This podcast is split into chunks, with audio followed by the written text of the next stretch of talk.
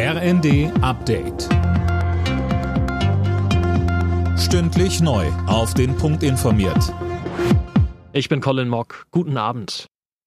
Knapp 90 Minuten hat Kanzler Scholz mit Russlands Machthaber Putin telefoniert. Erstmals seit Wochen wieder. Mehr von Imme Kasten. In der Ukraine müsse es so schnell wie möglich zu einer diplomatischen Lösung kommen, sagte Scholz, und dafür brauche es einen Waffenstillstand, den vollständigen Rückzug russischer Truppen und die Achtung der territorialen Integrität und Souveränität der Ukraine.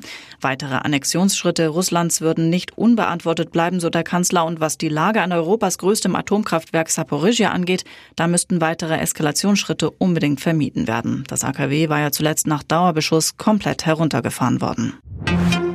Um Pleitewellen in der Energiekrise abzuwenden, will die Bundesregierung den Unternehmen weiter unter die Arme greifen. Das hat Kanzler Scholz auf dem Arbeitgebertag in Berlin gesagt.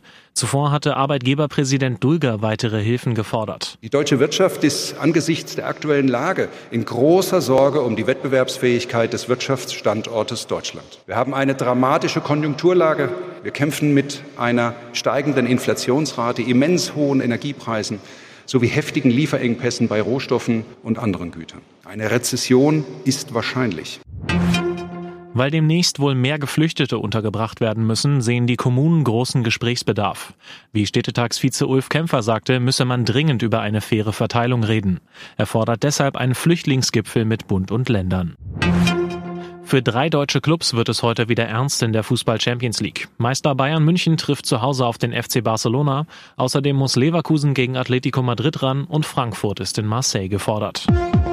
Alle Nachrichten auf rnd.de